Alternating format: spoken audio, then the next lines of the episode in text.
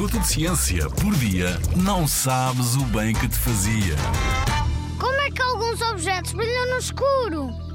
Aposto que já viste relógios com os ponteiros que brilham no escuro ou tiveste aquelas estrelas coladas na parede do teu quarto que também brilham. Nenhum destes objetos tem uma lâmpada que esteja ligada à eletricidade ou a uma pilha. Mas então como é que brilham no escuro? Podes pensar que é magia, mas na verdade é ciência. Se deixares o teu relógio e as estrelas dentro de uma gaveta sem receberem luz, estes não irão brilhar quando estiverem no escuro.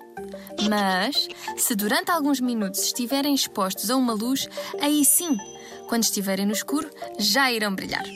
Ora, tanto os ponteiros do relógio como as estrelas que colas na parede são feitas de um tipo de plástico que tem uma substância fosforescente que se chama sulfeto de zinco, que é uma substância que consegue produzir um brilho amarelo esverdeado depois de ter sido exposta à luz.